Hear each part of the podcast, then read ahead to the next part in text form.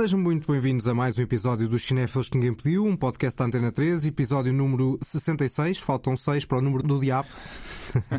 Falta um 6, ok. Eu vesti faltam 6. Não, não, falta pensei, um 6. Pela primeira vez a matemática está a falhar. Não, isso não, faltam ainda 600 episódios. Nós tivemos o nosso episódio 666, com provavelmente 72 anos cada um. Eu mais, mais 8, portanto é 80, né? Sim. Eu sou João Trugal, nascido em Múrcia, E eu, Daniel. Mota, nascido em Vila Nova de Gaia. Este podcast tem genérico e marca sonora de música António Vasconcelos Dias, a imagem é da designer Joana Pereira e os separadores têm edição de Walter Santos e voz de Ana Markel. Voltamos neste episódio às novidades e temos o novo filme de Todd Haynes. A novidade que ninguém pediu. Temos então o novo filme de Todd Haynes e voltamos ao metacinema através do trabalho de uma atriz. How do you choose your roles?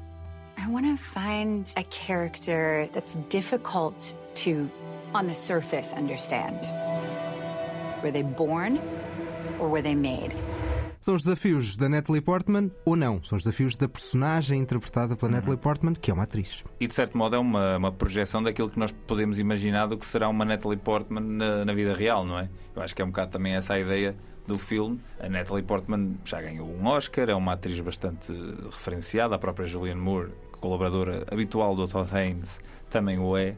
Eu acho que o filme parte logo desse princípio que é temos duas atrizes que já fizeram muita coisa e que o público conhece, que o público que gosta de cinema conhece, e o filme usa o que nós trazemos do que conhecemos dessas atrizes como uma arma dentro da própria ideia, do próprio conceito do, do filme. Sim, e isso também tem a ver com o próprio trabalho do Todd Haynes, que, eh, goste-se mais ou goste-se menos, não é um trabalho propriamente muito convencional.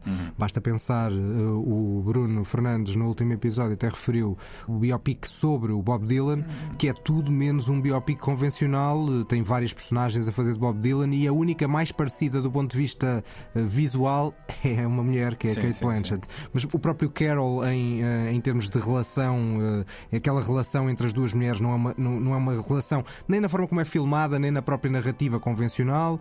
Eu vi pouca coisa, vi o Understrucker, foi muito mais fraquinho, mas também tentava fazer uma, estabelecer uma, uma relação entre dois miúdos separados por meio século. Falta muita coisa, falta-me sempre longe do paraíso. Não sei o que é que tu viste mais. Pois eu, eu também estou um bocadinho atrasado. Eu ainda não vi nem Carol, nem I'm Not Ah, There, Carol nem é- Far From Heaven, nem O Longe do Paraíso, mas no entanto vi o Velvet Goldmine. O E- mais antigo destes todos. que é um bom filme, é um bom é um filme curioso, muito, muito diferente, com um ator que eu, a dada altura, achava que ia ser um- uma super estrela e que desapareceu, o Jonathan Rhys Myers, que também entrou no Match Point, desapareceu entre séries e outros filmes mais fracos. Quanto a este May December, o, o filme baseia-se, é uma adaptação muito livre de um, de um caso real, onde uma professora se envolveu com um aluno de, de 11 anos e a, a premissa aqui é essa, acho que não é, não é spoiler. revelar 11 ou- isso. é 11? O original, sim, acho que é o original 13, aqui é 11 13, anos aqui e é aqui no 13. filme muda para 13.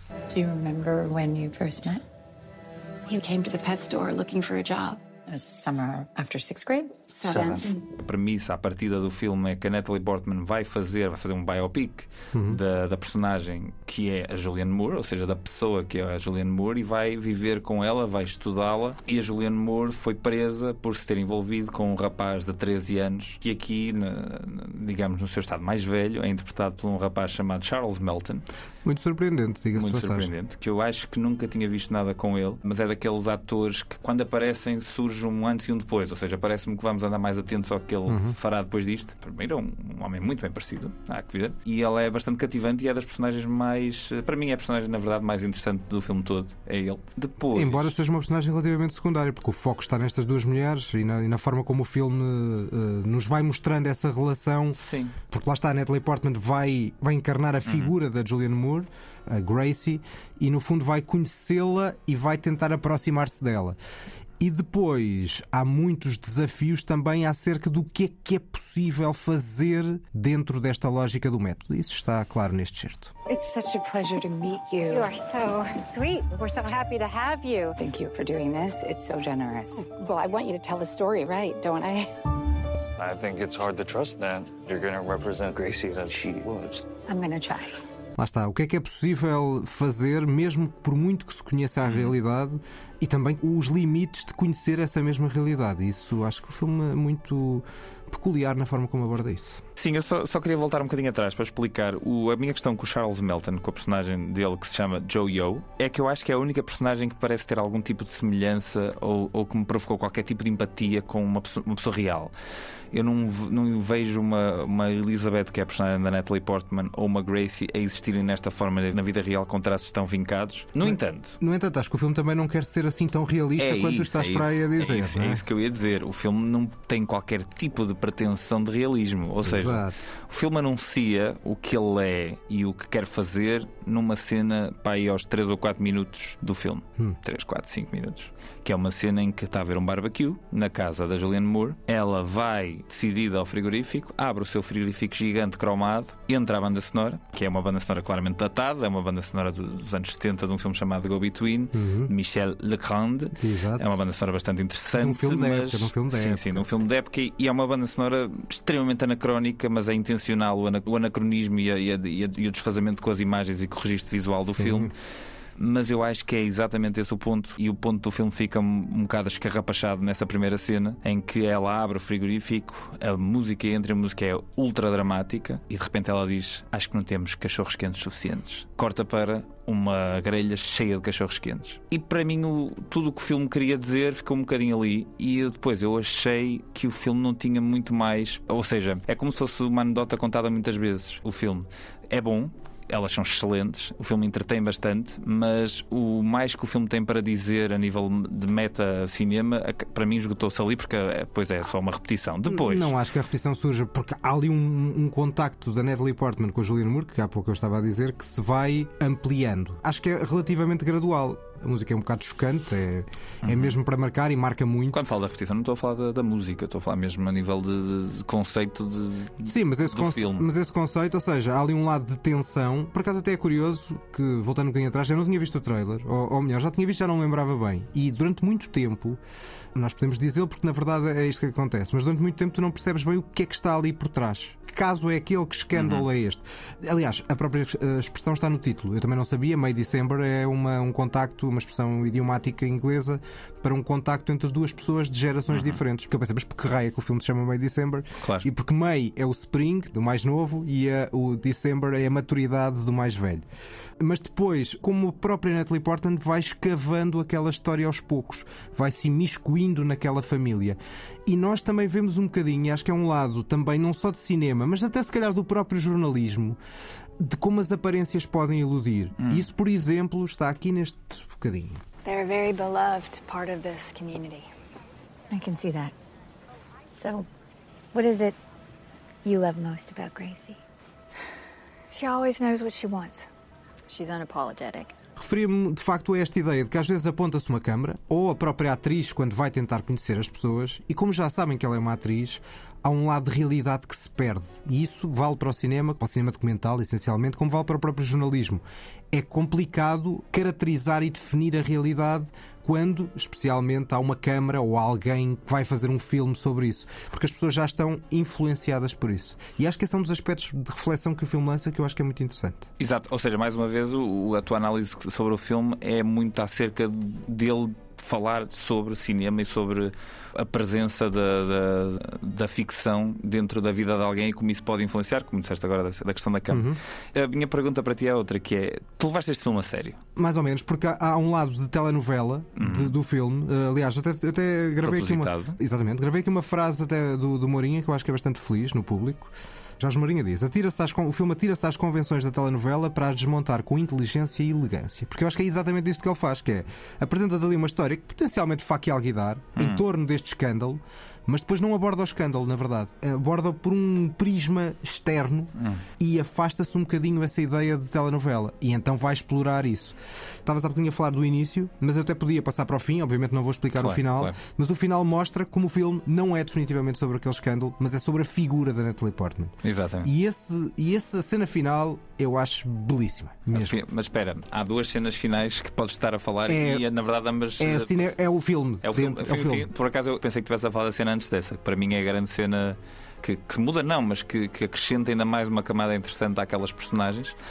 Mas invariavelmente eu dei por mim a rir-me neste filme. Mas isto já nos aconteceu algumas vezes, que é eu, eu rir-me em, em filmes que, entre aspas, não é suposto e não sei o quê. Sim, Mas não eu- tô- eu isto é normalmente um filme cómico, não é? Eu acho que o filme tem várias cenas. Por exemplo, quando ele está no telhado a fumar um- o primeiro charro com o filho, Acho belíssima essa cena.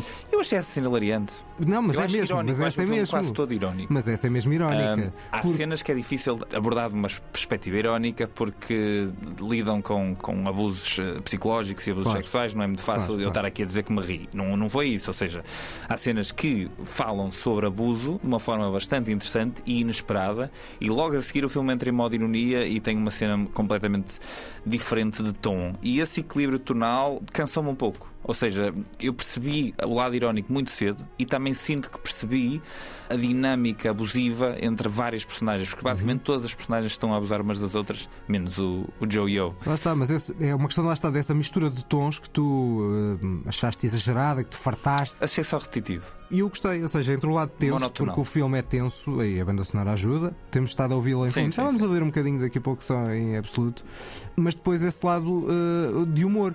Eu acho que essa cena que tu estás a falar do telhado tem um lado de humor evidente, não é? Uhum. Embora seja um humor Mesmo quando ele vai fumar um cigarro com o pai dele. é? extravagante, exatamente. Ou seja, há duas cenas de- dos filhos a fumarem com o pai. A diferença que muda é que o pai dele fuma cigarros normais e o filho dele fuma charros. Certo, mas é bom não haver muita. Era fácil o filme entrar, lá está, nessa questão de faca e alguidar, juntar as questões das feridas Nem eu do queria, passado. né? sim, mas, mas, mas eu não. E ficar ou para ali um pastelão dos claro, grandes. Eu percebo isso. E essa cena, deixa-me só dizer, essa cena do telhado tem para além de mais outra coisa, que é mostrar quase uma fusão entre aquelas duas personagens. Claramente, claramente, claramente. Entre o pai e o filho, porque tu às vezes quase nem sabes quem é que é o pai e quem é que é o filho. Então, mas, mas o- E tem a ver, obviamente, com a questão das idades. qual é que é o deste- deste elemento? amor, qual não é que é o elemento mais presente do início ao fim deste filme?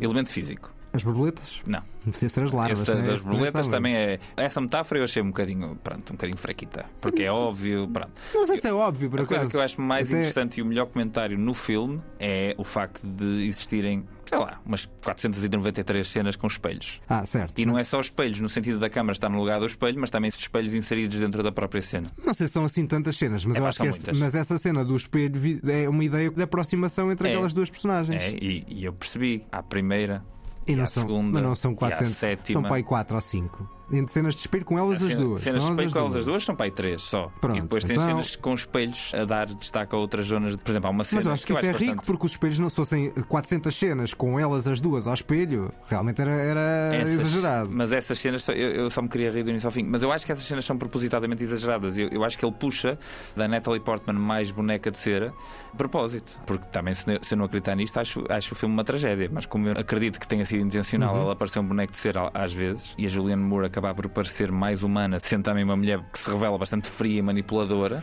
É fria e manipuladora, mas a própria personagem dela é curiosa, não é? Porque ela é autora de um Claro, abuso. Mas eu não estou a, negar que o filme é curioso. É um caso de pedofilia mais invulgar, porque no caso é a mulher que é a, a abusadora, mas lá está, como ouvimos há bocadinho, formou-se o casal entre a abusadora e o abusado, e isso é um bocadinho desconcertante por si só. Mas a forma como está, eu acho que é subtil o suficiente dentro da lógica de novela, que é desconstruída sendo subtil. Sim, para ser, filme- para ser particularmente Sim, interessante. E este filme tem muito mais análise psicológica e, e profunda entre personagens do que, do que uma novela, como é evidente, Uhum, claro. e do que um filme E- banal. E, em digamos. termos visuais também não é Claro, novela, claro, claro. Ou vista seja, visual. é óbvio que o filme tem muita coisa interessante. Eu não estou de todo aqui a dizer que achei o filme mau, de todo.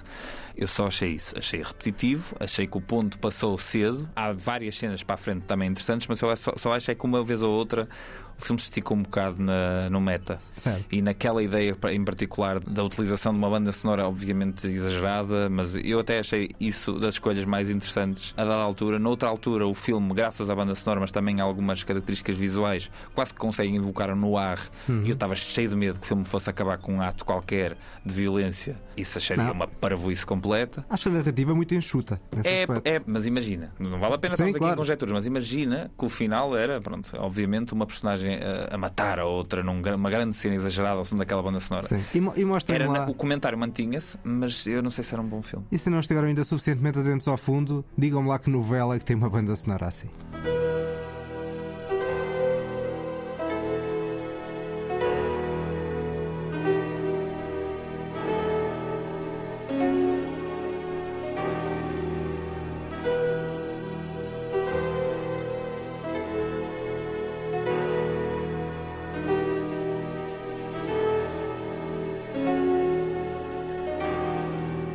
Embora de facto não é propriamente uma banda sonora típica de novela. Mas sabes o que é que eu gosto muito nesta escolha do, do Todd Haynes? E é o maior elogio que eu vou fazer a este filme. Hum. Eu odeio, e vou começar por aqui, eu odeio filmes que usam a banda sonora como tapete de fundo. Pá, vão-se lixar. Ah, isso, isso é coisa que este não faz. É pá, Este- filmes cuja banda sonora é substituto para ambiente, e não estou a falar de ambiente de, Certo. de- de sensações, é, é filmes que a banda sonora está a pedir desculpa por existir, era tudo para o lixo. Era, mas também eu não gosto de Hans Zimmer muitas vezes, portanto. Prefiro, prefiro sempre Ah, a filmes com aquela banda sonora que é. Epá, exagero.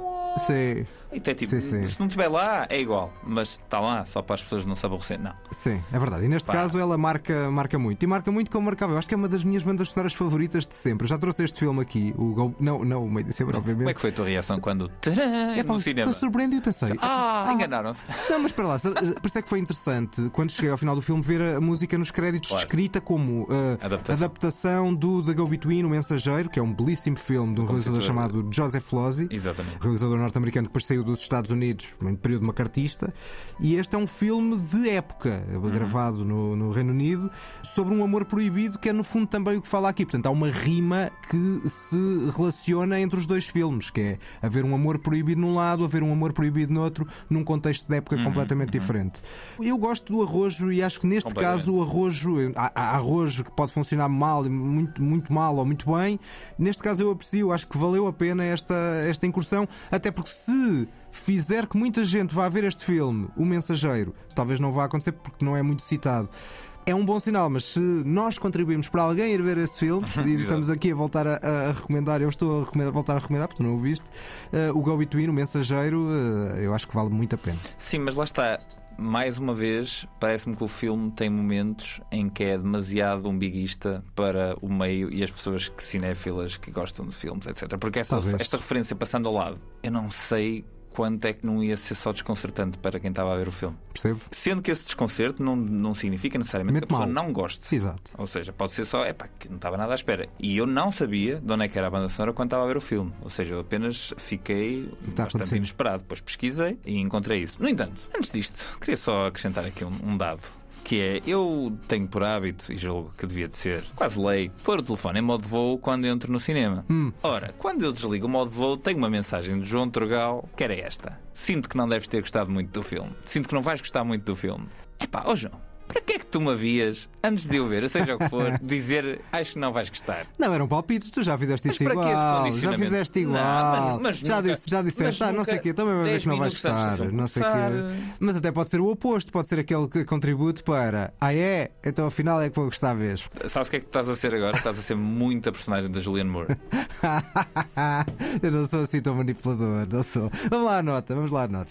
Vamos lá, nota. Eu vou dar um 6 em 10. Acho, obviamente, um filme interessante e muito bem executado. Foi isso, só me cansou um pouco. Eu vou dar um 8 em 10, gostei bastante do filme, portanto fica com esta, neste caso a média é bastante simples, é 7 em 10. E acho que já são muitos filmes na última sequência em que a minha nota é superior à tua. Portanto, o Daniel Mota está eu muito ando, mais ando um exigente. gajo exigente. Mais exigente, é verdade. Ou então eh, está uma fase em que nada me está a surpreender assim tanto. Bom, este filme chama-se Meio December, o filme de Todd Haynes. December está no título, dezembro, dezembro é mês de Natal e vamos de facto entrar no período natalício. A lista que ninguém pediu. Bom, vamos lá então ao Natal. Recebemos eh, pedidos sobre para nós escolhermos filmes de Natal. Não fizemos isso no ano passado nem há dois anos, mas vamos fazer este ano. Sim, João, qual é, que são, qual é que é a tua relação com o cinema no Natal? É um bocadinho não- diferente, não é? Eu já sei, eu sei que a tua é, é bastante vai, oposta. só, só festejas o dia de Reis, eu esqueço-me sempre Exatamente, esse começa logo por aí, vou lado espanhol. Mas para além disso, o cinema não é mais forte para mim no Natal do que nas outras alturas do ano. Mas não há uma sessão em família, um... Não há muito. Podemos ver qualquer coisa no dia de Natal, mas também muitas vezes eh, estamos a fazer outras coisas e a televisão não faz muito parte, não fez muito parte em nenhum momento do, do, do Natal. Mais fácil jogar jogos. Ou... Eh, Aliás, para esta lista de Natal eu não tinha assim tanta escolha, uma vastidão de escolhas, porque vi uma série de clássicos de Natal, pelo menos mais recentes, que eu nunca vi. E, e isso vai-se também refletir na, na escolha. Nós temos dois filmes a não perder e um a não ver. As regras são feitas para cumprir na maior parte das vezes. Neste caso, eu não vou cumprir bem. Pronto, E tu? Eu, não, eu vou cumprir. Eu sou, És um eu sou cumpridor. cumpridor, de vez em quando. não, mas desta vez sou um cumpridor e trouxe aqui dois filmes a ver e um a não ver. Então, pronto, então, se calhar vamos começar por mim desta vez. Ah, claro, porque, faz, estamos- porque já faz percebi sentido. porque faz. Vamos, os meus três filmes são por ordem cronológica. Começamos com o mais antigo, onde eu claramente não era vivo quando ele saiu, e é um filme muito ternurento com uns 75 anos. She said you were Santa Claus, as she calls you, and you could talk to her. Well, I didn't know what to do. Hallo, ik ben blij dat je gekomen bent. Oh, u bent Sinterklaas. Ah, jazeker. Ik wist het wel. Ik was zeker dat u het zou begrijpen. Natuurlijk. Zeg maar wat je zou willen hebben van Sinterklaas. Niks. Ik heb van alles. Ik wil alleen maar bij deze lieve dame zijn.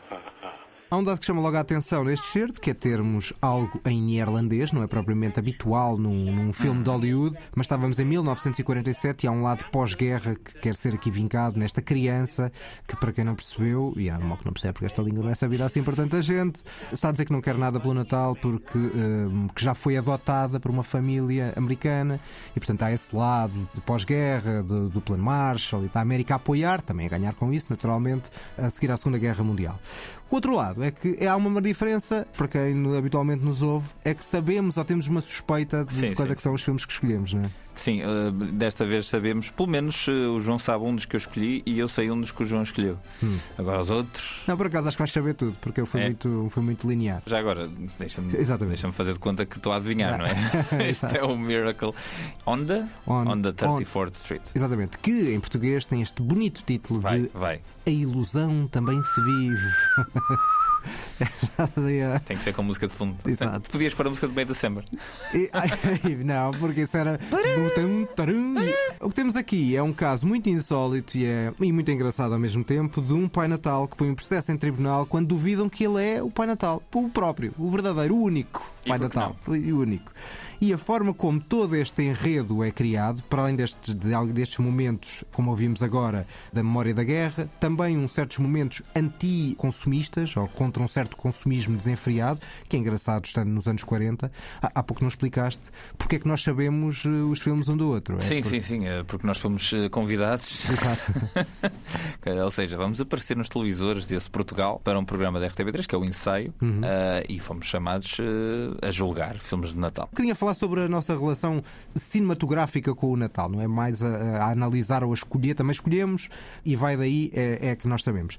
Lá está, dizia, este filme tem estas marcas da guerra, tem este lado em relação ao consumismo, mas depois também tem aspectos muito tornurentos nesta figura do Pai Natal e muito divertidos. Esse enredo, esse plot que eu há pouco estava a referir, é muito curioso e até a forma como depois eh, a coisa se revela, e acho que não é spoiler dizer que tem um happy end, sendo um filme natalício com este contexto e com esta história, e é muito engraçado. Há várias versões, uma mais recente é de 1994 com o Richard Attenborough, mas esta é a versão original realizada pelo George Seton de 1947 e, portanto, chama-se Miracle on 34th Street ou da Ilusão Também Se Vive. E por falar em ilusão, a nada a ver, vamos para a minha primeira escolha, que é um filme de tiros. eh, Um bom título para este filme em português era Tiros, Bombas e Socos nas Trombas.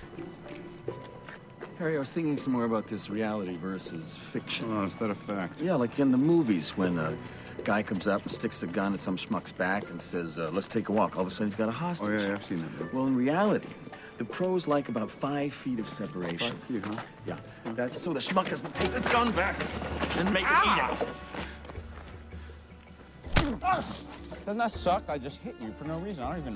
Sem querer spoiler demais, as minhas escolhas são filmes de Natal no sentido em que se passam algures no, No Natal. Natal, só isso. Fora a minha escolha a não ver. Hum, E esta? Esta, tu sabes qual é que Eu é, sei João? que ele disse que isso bem, bem, porque senão também não saberia porque nunca vi este filme. Pois, olha, este eu não sei o que é que tu ias achar disto, porque é uma metacomédia, portanto, isso tem alguma coisa a ver com o filme da nossa primeira parte, de certo modo, porque o Robert Downey Jr. aqui, num, recentemente regressado num período em que esteve, enfim, em vários centros de reabilitação, etc., a tentar eh, reativar a sua carreira de ator, que, como sabemos, reativou-a e muito bem.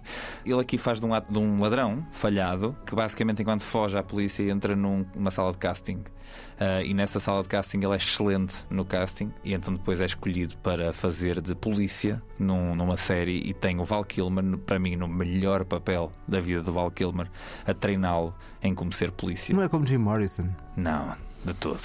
Nem sequer. Eu, eu demorei um segundo a perceber de que é que estavas a falar, porque, enfim, recalcamento. O filme do Oliver Stone, claro. Bem sei, bem sei.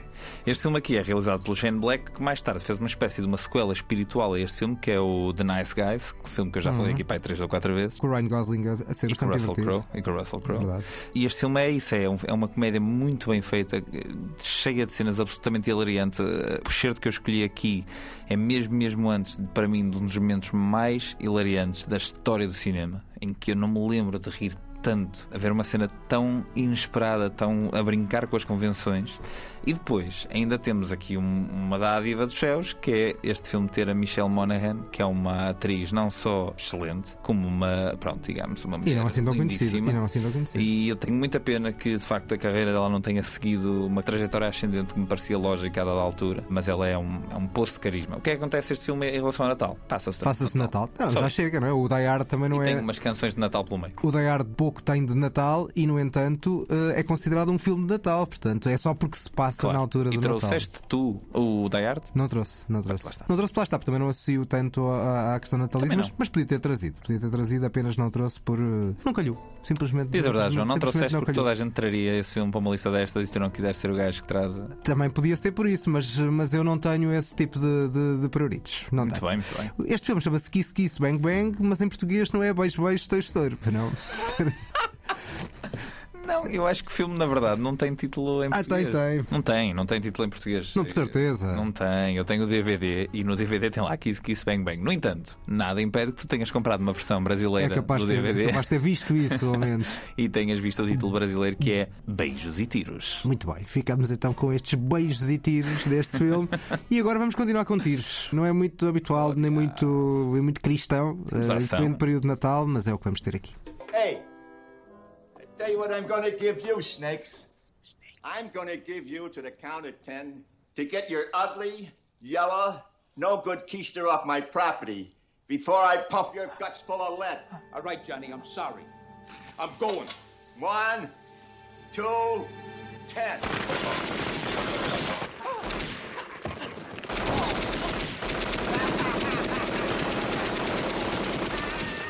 Isto é o Batman. Não é nada ah, Não é nada. Podia ser, podia ser o segundo Batman, por acaso, porque também é ah, passado no Natal. caneco. Mas esta cena é muito marcante. Mas pessoalmente, dado que eu vi este filme pai, umas 15 vezes, também conhecia é o bem. Sozinho em Casa? É o Sozinho em Casa. Isto é um filme a ver? Exatamente. Claro que Quem é que nunca viu? Pois, está bem, mas eu, mas eu quis, fiz questão só para te mostrar como não estava aqui. Eu nunca na vida diria o Sozinho em Casa, porque não me, nunca achei que. Pá, recomendar. Pá, vão ver o Sozinho em Casa, que nunca viram. Não. Se alguém nunca viu este filme, que mande mensagem. Então pronto, eu fiz aqui, eu agora já vou revelar o que é que fiz para boicotar as regras, digamos assim, que em vez de escolher dois a não perder e um a não ver, escolhi dois a não perder, que são os outros dois, e um clássico que já foi visto por toda a oh, gente, mas que, mas que me diz muito na lógica da infância e da adolescência. O filme saiu quando eu tinha 7 anos. Eu cresci com ele, cresci com este sozinho em casa a fundo. Uh, cresci, adoro o segundo também, que tinha os mesmos truques, todos iguais. É tudo igual do segundo. Talvez mas, fizeste. Mas continua a ser. Fizeste uh, armadilhas em casa aos teus pais por causa deste filme? Não fiz, não fiz, mas o máximo foi colocar armadilhas no jogo de computador que jogava em casa do meu querido e saudoso padrinho, que havia um jogo chamado Sozinho em Casa. Ah, okay. uh, e quando eu era miúdo, jogava, ao mesmo tempo que via este filme no Natal, fora do Natal, tinha um VHS que vi N, N, N vezes, sabia os, uh, os vários truques de cor.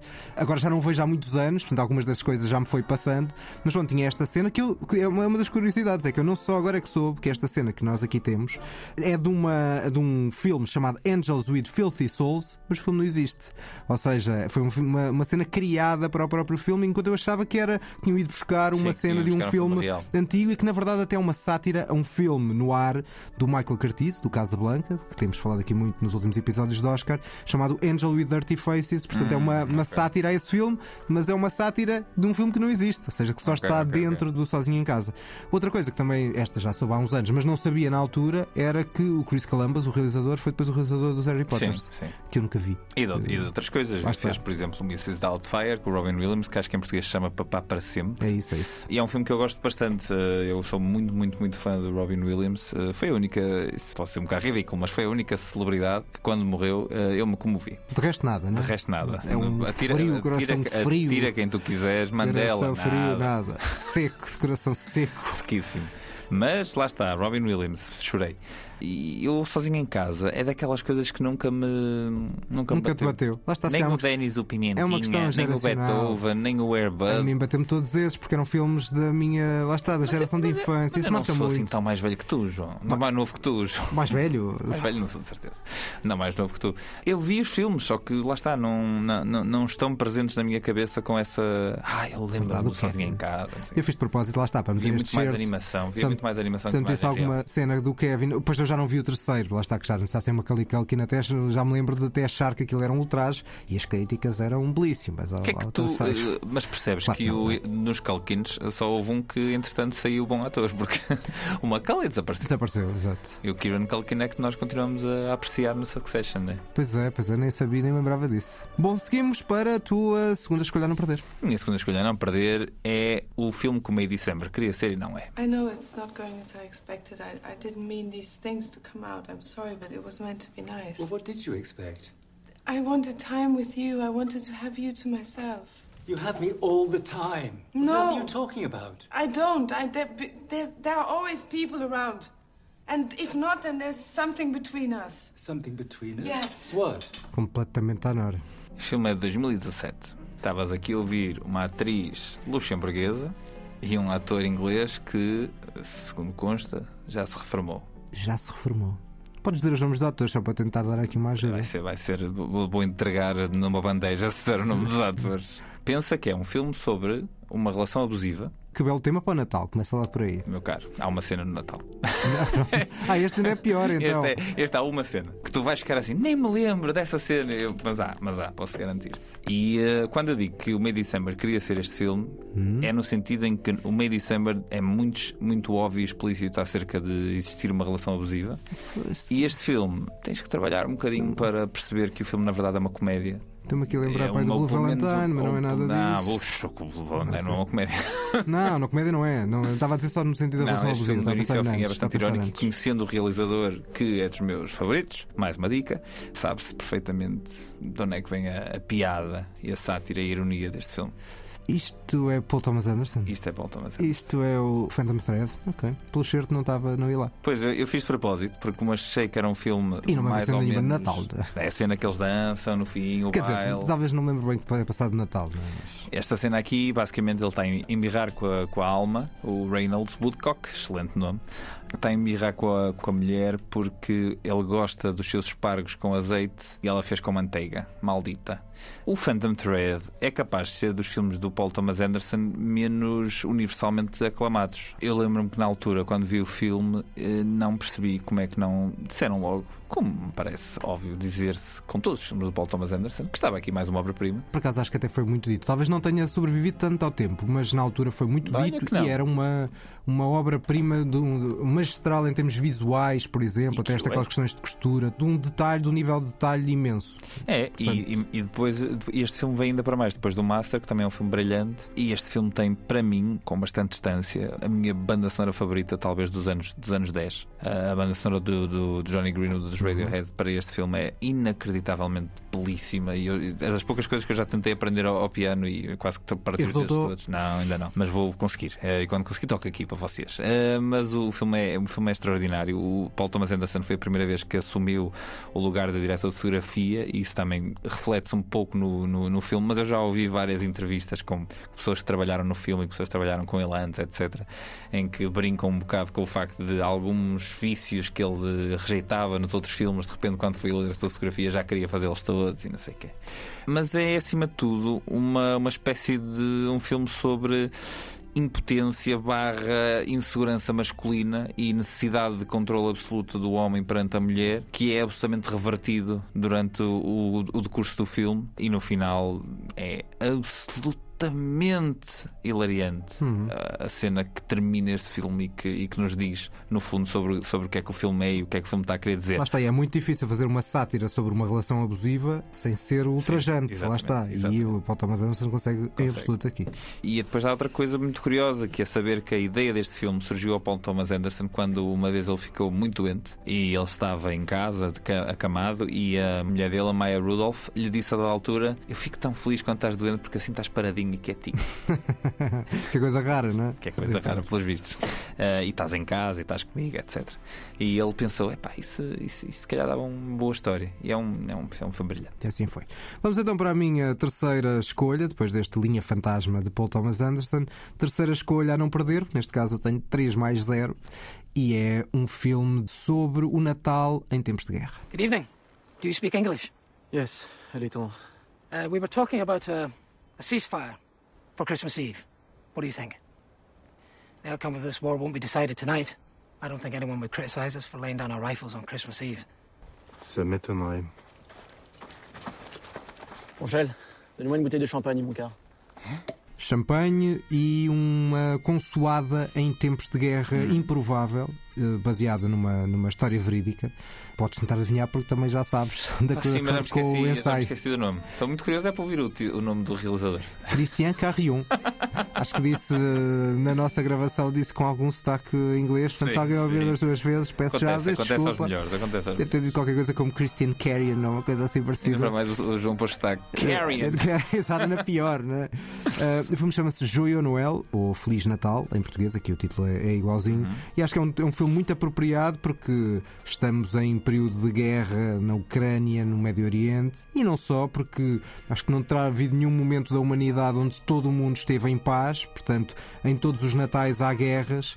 E este é um episódio muito curioso. Na Primeira Guerra, escoceses, alemães e franceses fizeram uma trégua, juntaram em plenas trincheiras, jogaram futebol, cantaram juntos e a música que estamos aqui a ouvir no fundo é cantada e tocada e temos aqui também os sons escoceses a, a serem muito claros, eh, ouvidos nesta, entre esta trincheira com a gaita de foles. Lá está, é, é um filme de um cenário absurdo que é um Natal e uma, um conjunto de pessoas juntas que depois vão matar umas às outras. A guerra ia durar mais quatro anos, mas é extraordinário para mostrar o verdadeiro absurdo que é a guerra e que estas pessoas que estavam entre impérios, numa luta entre impérios, que provavelmente tinham euforia da guerra no início, começaram a perceber a dura realidade da guerra e a perceber que eram muito mais próximas neste caso do que pensavam. Um filme muito bonito de 2005 de Christine Carrion, chama-se Joia Noel. Muito bem, João. Muito bem. Ainda não vi, ainda não vi, mesmo depois da tua sugestão do outro dia, eu ainda não fui, ainda não fui pesquisar. É uma boa altura para ver disso, durante esta tratar disso. Exatamente, esta consoada. Vou tratar de tentar ver isso. Não sei se terá conseguirás, pode estar na maternidade, não é? É, é verdade. Para quem não sabe, o Daniel vai ser pai, portanto. É verdade. O que vai também um bocadinho mudar alguns dos nossos episódios. Vamos passar a quinzenal, nesta altura natalícia, já podemos adiantar. Sim, sim, sim. Vamos, vamos, vamos, vamos, vamos tentar manter a, a periodicidade. É possível que com uns sons de, de choro Tá lá ao fundo de vez em exatamente. quando. Seguimos para o teu filme a não ver, que é só tu que trazes. Sim, vamos embora. O meu filme a não ver é daqueles que eu não entendo. Ah, alguma coisa me escapou. Yes! uh, great. Could, could we hear it? I'll start with the cover. Picture this. You got, uh, Dad, I'm in love. I'm in love, and I don't care who knows it. buddy, uh, not now. Uh, can you please go back to the uh, to the pit? I'll come visit you in a little while, okay? I didn't know you had elves working here. Estava aqui pronto para debater contigo, achando que era o Love Actually, mas não, é. Não, não, não, não, não. Podia ser, curiosamente, porque eu também acho o Love Actually um filme ligeiramente sobrevalorizado. Eu acho que não é sobrevalorizado, é uma comédia É um romântica filme- fofinha. É, Pronto, mas é, sabes o que é que é? É um filme muito desequilibrado para mim. Tem, é um bocado tem, em mosaico, tem um não é? mosaico, mas, mas é assim, quando tens um mosaico. Imagina teres uma série de azulejos, mas um é viúva amiga e outro foi eu que fiz. Quer dizer, eu não tenho, não. Nunca me viste a pintar. Acredito que é pior, acredita. Pensa que ias a dizer que não gostavas nada da Vila Amigo. Não, eu gosto muito de Viva o Amigo, é das minhas. eh, Ceramistas, Azulejeiras, ceramistas. ceramistas favoritas. Este filme é de 2003, realizado pelo provavelmente realizador mais influente dos últimos 20 anos, e já lá vamos, e tem no papel principal Will Ferrell. Não vou tentar adivinhar porque não faço ideia. É o Elf, Ah, pois não vi. mas estás a par. Médio. O Elf. Mas este é natalício totalmente É, natalício. este é totalmente Este- natalício. Esta é a minha escolha mais natalícia a que eu menos gostei. Vá-se lá perceber. O Elf é uma comédia em que o Will Ferrell faz de, de elf, né? de, de um dos ajudantes do Pai Natal, mas ele é muito grande. É um elfo que não ficou anão. Como os outros, e aqui nesta cena temos o Peter Dinklage, Tyrion Lannister do Game of Thrones, que é de facto anão, e a dada altura ele diz: Ah, também existem pessoas do tamanho de doentes. É giro. Epá, o filme é daquelas comédias que eu acho extremamente sobrevalorizadas e eu até tenho. Mas são. Não, é- não entra naquele. São, sabes porquê? Porque eu gosto. Naquele pacote de. Eu estou a falar, eu estou a falar do ponto de vista da pessoa que costuma gostar deste tipo de filmes. Ok. Eu gosto do Will Ferrell, eu acho-lhe graça. Eu gosto das corridas loucas de Ricky Bobby, eu gosto do This Is the End, eu gosto, eu gosto de vários filmes em que o Will Ferrell entra e que faz parelha com, por exemplo, com o Adam McKay, que entretanto se arma em realizador a sério. Desculpa, entalei-me aqui com pretenciosismo. Já estou. Um, aqui o realizador não é o Adam McKay, é o John Favreau, que entretanto basicamente tomou conta de tudo o que é propriedade intelectual da Disney e portanto deve ser das pessoas mais ricas em Hollywood neste momento. Isto porque realizou em 2008 o primeiro Iron Man, começou a onda dos filmes super-heróis e a partir daí foi os Mandalorians, foi o Jungle Book, foi tudo por uma linha. E, e o que era um rapazinho independente a fazer filmes pequenos tornou-se um megalomaníaco que produz tudo e mais alguma coisa e realiza tudo e mais alguma coisa. Nada contra. Eu até gosto do senhor, parece uma pessoa simpática. E ele aqui estava, bom rapaz. estava aqui nos seus inícios. O filme é de 2003, está bastante datado em várias coisas e eu acho que, infelizmente, esta comédia não é para mim. Vamos resumir isto, vamos resumir aqui a nossa lista. Começo eu. Os três filmes a não perder são o Miracle on 34th Street, da Ilusão Também Se Vive, de George Seton, de 1947, o clássico Home Alone, Sozinho em Casa, de Chris Columbus, de 1990 e ainda Feliz Natal, Joyeux Noël, de Christian Carrion, de 2005, ao que podia juntar também numa espécie de menção honrosa o Natal do Bruno Aleixo, de, Ah, claro. de João Moreira e Pedro Santo, com essa inspiração clara em Dickens e na, naquele letra natalício que é o Ebenezer Scrooge. O Scrooge também é um bom filme com o Bill Murray, que eu por acaso me esqueci e podia ter trazido aqui para filme a ver. É, um- é uma boa comédia. É, Eh, fica a tua menção honrosa? Sim, fica a minha menção rosa. obrigado, João. Os filmes que eu trouxe então são o Kiss Kiss Bang Bang, não tem título em português, realizado pelo Shane Black em 2005, o Phantom Thread, Linha Fantasma, realizado pelo Paul Thomas Anderson em 2017. E a não ver? E a não ver, o Elf, em português, o Falso Duende, de 2003, realizado pelo John Favreau. Cá está, eu decidi não trazer filmes a não ver de Natal, porque Natal é época de paz, época de amor, não é época de eitarismo. Ou isso, ou porque também não tinha assim um óbvio para não ver de Natal. É, de Vocês é que É, escolhem é a qual é que é, qual, é que que é qual das duas é que é real. Bom, vamos para o Toque e Foge com grande cinema ibérico, pelo menos, e um festival, um pequenino festival no Porto. O Toca e Foge que ninguém pediu. Como dizia, temos de facto grande cinema ibérico e começamos em Espanha. Arranca. Se llamaba Julio Arenas y era actor. Uno de los más admirados y queridos del cine español. Desapareció de la noche a la mañana, un día de hace 22 años, cuando estaba rodando una película. Novamente meta-cinema, cinema dentro do cinema. Sim, neste- pelos vistos é o nosso género, é o nosso episódio do Metacinema. Para É, pelo menos assim. tem muito, não, não, não é tudo, mas, mas muito tem. E é um acontecimento cinematográfico. Porquê? Porque é do realizador veterano Victor Erice, que tem mais de 50 anos de carreira, no entanto, é apenas a quarta longa-metragem que ele fez. O primeiro chamava-se Espírito da Colmeia, lançado em 1973. Ah, está nos 100 melhores filmes de sempre da Sight and Sound. Depois, 10 anos depois, fez O Sul. Cerca de 10 anos depois, fez outro filme chamado O Sonho da Luz, O Sol do Marmeleiro, e está de volta agora 30 anos depois com este Cerrar los Ojos ou eh, Fechar os Olhos, no título em português. Ele já tem mais de 80 anos e é provável, tendo em conta este fluxo e também o tema do próprio filme, parece muito uma, uma espécie de despedida de legado cinematográfico que ele deixa. E é um grande, grande, grande legado na carreira, mas essencialmente falando de- de- deste filme. Temos um, um protagonista, é um cineasta inativo há décadas, e há evidentemente um lado autobiográfico, porque é o caso do próprio Erix, Uhum. que é confrontado com a história passada do desaparecimento de um ator nas gravações de um filme. Nós vamos acompanhá-lo várias décadas depois, portanto, ele está praticamente inativo desde esse período, a pessoa que nós acompanhamos, o cineasta. Esse filme nunca chegou a ser acabado. E também é logo um aspecto que interessante do ponto de vista da análise cinematográfica. O que é, que é um filme? Se aquele bocado que chegou a existir é ou não é um filme, embora ele não tenha sido acabado, abordando o desaparecimento desta pessoa. E há, obviamente, um mistério que é muito cativante, por um lado, mas que no fundo acaba por ser um pretexto, embora seja narrativamente muito claro, ou seja, não é um filme muito confuso em que o, o mistério é um pretexto, mas depois o filme se desinteressa do mistério depois já nem tem grande lógica. Não. A, a ideia de mistério tem um princípio, meio e fim, mas acaba por ser um pretexto para falar de algo, de algo mais e de vários caminhos e missões do cinema. Juntei aqui algumas ideias. Pensar, recriar, transformar, deslumbrar, recordar, avaliar o passado, refletir sobre a história e a evolução do cinema. Tudo aspectos que são possibilidades cinematográficas. E tudo isto está neste filme que é uma espécie de cinema paraíso do Victor Erice.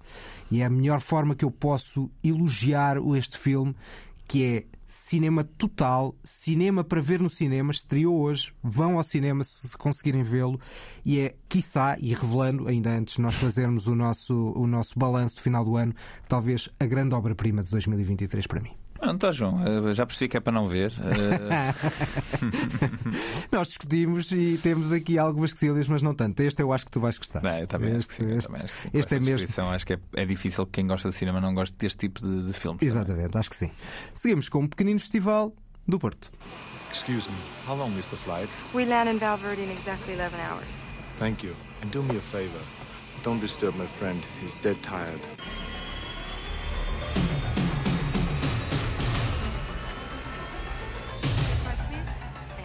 Ora, aqui ouvimos um bocadinho desse filme que é o Comando, Uhum. com o Arnold Schwarzenegger no pico. Bem, não é bem no pico, é no início do pico.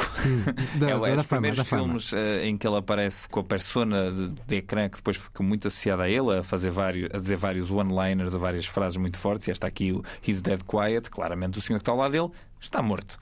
Este filme vai, vai passar no dia 7 eh, no Nalgas Film Festival, o festival promovido pelo podcast Nas Nalgas do Mandarim.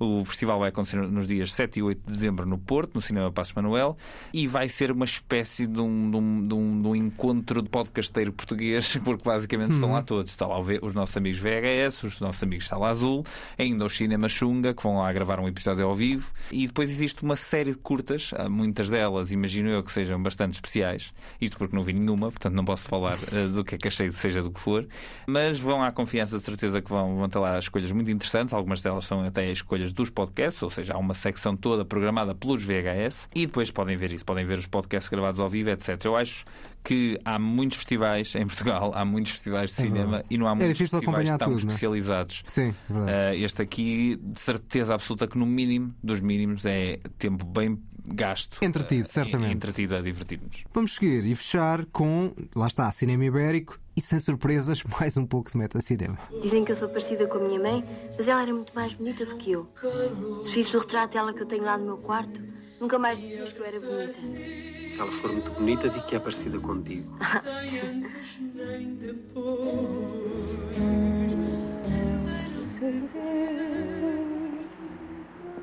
ninguém para ouvir. Era um engano.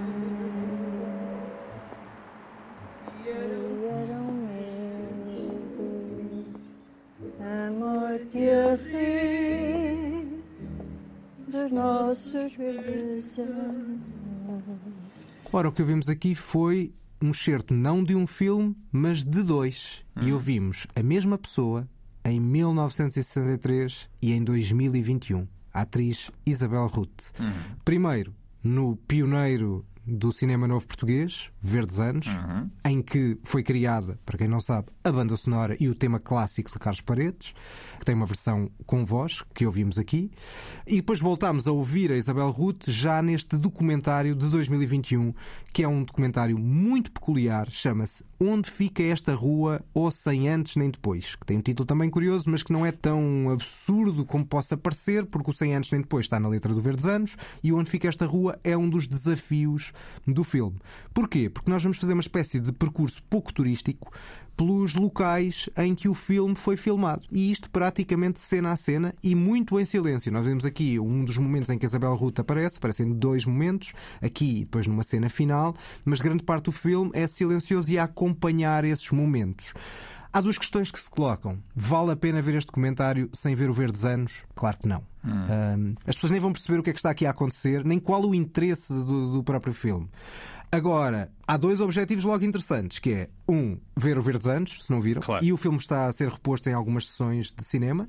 Portanto, primeiro objetivo. E segundo, ver o Verdes Anos e depois ver este filme logo a seguir, como eu fiz, é interessante porque tu comparas exatamente os sítios em que tu viste e agora vês os mesmos sítios e percebes em alguns casos que sítios são estes e que sítios são na atualidade, nomeadamente a atualidade em que foi filmado, que também é um objeto de arquivo por causa disso, em plena pandemia, no topo da pandemia. E portanto tens algumas cenas em bares em que os bares estão vazios com a marca pandémica. Há uma outra questão que eu também coloquei é: quem não é de Lisboa ou quem não vive em Lisboa, vale a pena ver o filme? E eu acho que aí sim a resposta é, é afirmativa nesse caso. É um filme em Lisboa sobre Lisboa, mas que não é Sim. impossível de relacionar. É porque acaba por- acabas por ter uma relação que é uma relação arquitetónica da cidade com uma relação com a novidade da cidade 60 anos depois. E- Este filme é muito curioso, o Verdes Anos, e é muito vanguardista, por ser um filme muito fatalista em pleno Estado Novo, quando tinhas apenas a memória e a marca da, da comédia portuguesa para trás e pouco mais, e dos filmes de propaganda, dos filmes históricos de propaganda. E aqui tens outra coisa muito mais, tens algo eh, muito mais interessante e diferente na hora, com as marcas da novela vague francesa também. Mas lá está, mesmo que tu não tenhas o desafio a dizer olha o intendente, olha o Martins da Pátria, olha isto, olha aquilo, tens a ideia da mudança de uma grande cidade e da transposição também de uma cidade, na altura pré-25 de Abril, para, para os tempos da atualidade e para os tempos da atualidade pandémica. É um filme muito curioso, nada convencional, não é? imaginamos aqueles documentários convencionais a falarem então, com as memórias das pessoas, não há testemunhos nenhuns, mas que vale muito a pena pela perspectiva arquitetónica e pelas marcas da cidade. Chama-se Onde Fica Esta Rua, ou Sem Antes Nem Depois, e é de uma dupla, João Rui Guerra da Mata e João Pedro Rodrigues. Muito bem. São as despedidas deste episódio. Sigam-nos no Facebook e Instagram. Voltamos para a semana com o Leonardo Bernstein e o Maestro.